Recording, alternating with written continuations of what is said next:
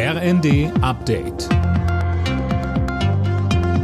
Stündlich neu. Auf den Punkt informiert. Ich bin Sophie Seemann. Guten Abend. Das 9-Euro-Ticket macht krank. Das meint der Vizechef der Eisenbahngewerkschaft Burkhardt. In der Welt am Sonntag sagte er, die Kollegen sind durch den Ansturm an der Belastungsgrenze. Die Krankenstände sind hoch und steigen weiter. Außerdem werden die Züge sehr stark abgenutzt. Toiletten sind kaputt.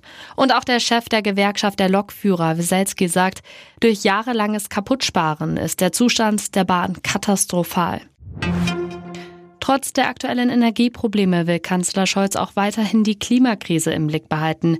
Wir werden jetzt dafür sorgen, dass der Ausbau der erneuerbaren Energien endlich vorankommt, sagte Scholz in einer Videobotschaft. Und weiter?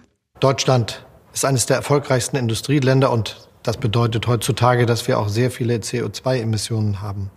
Deshalb müssen wir uns besonders anstrengen und wir strengen uns an. Unser Ziel ist, dass wir eines der ersten Länder sein werden, das CO2-neutral ist und gleichzeitig global wettbewerbsfähig und erfolgreich als Wirtschaftsnation, als Industrieland.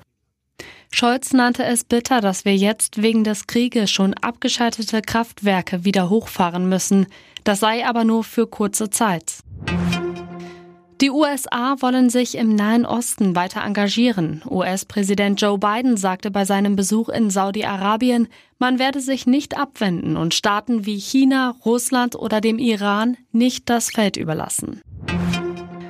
Nach 48 Stunden haben die Hafenarbeiter in den deutschen Seehäfen etwa in Hamburg und Bremen ihren Warnstreik am Morgen beendet. Die Gewerkschaft Verdi hatte zu dem Streik aufgerufen, nachdem die siebte Verhandlungsrunde um mehr Geld mit der Arbeitgeberseite ins Leere gelaufen war.